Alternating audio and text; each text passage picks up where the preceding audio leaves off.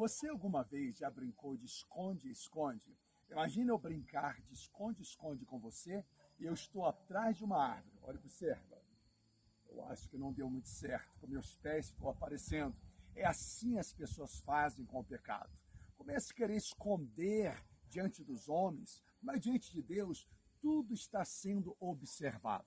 Eu quero dizer para você que Deus não chama as pessoas perfeitas, mas chama as pessoas a serem aquebrantadas. Ou seja, o que, que significa? Significa que Jesus sabe da natureza humana. O que ele quer da natureza humana?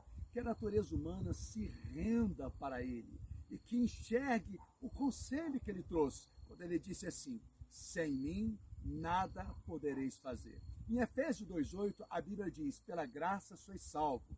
Isso não vem de vós, é dom de Deus, para que ninguém se glorie.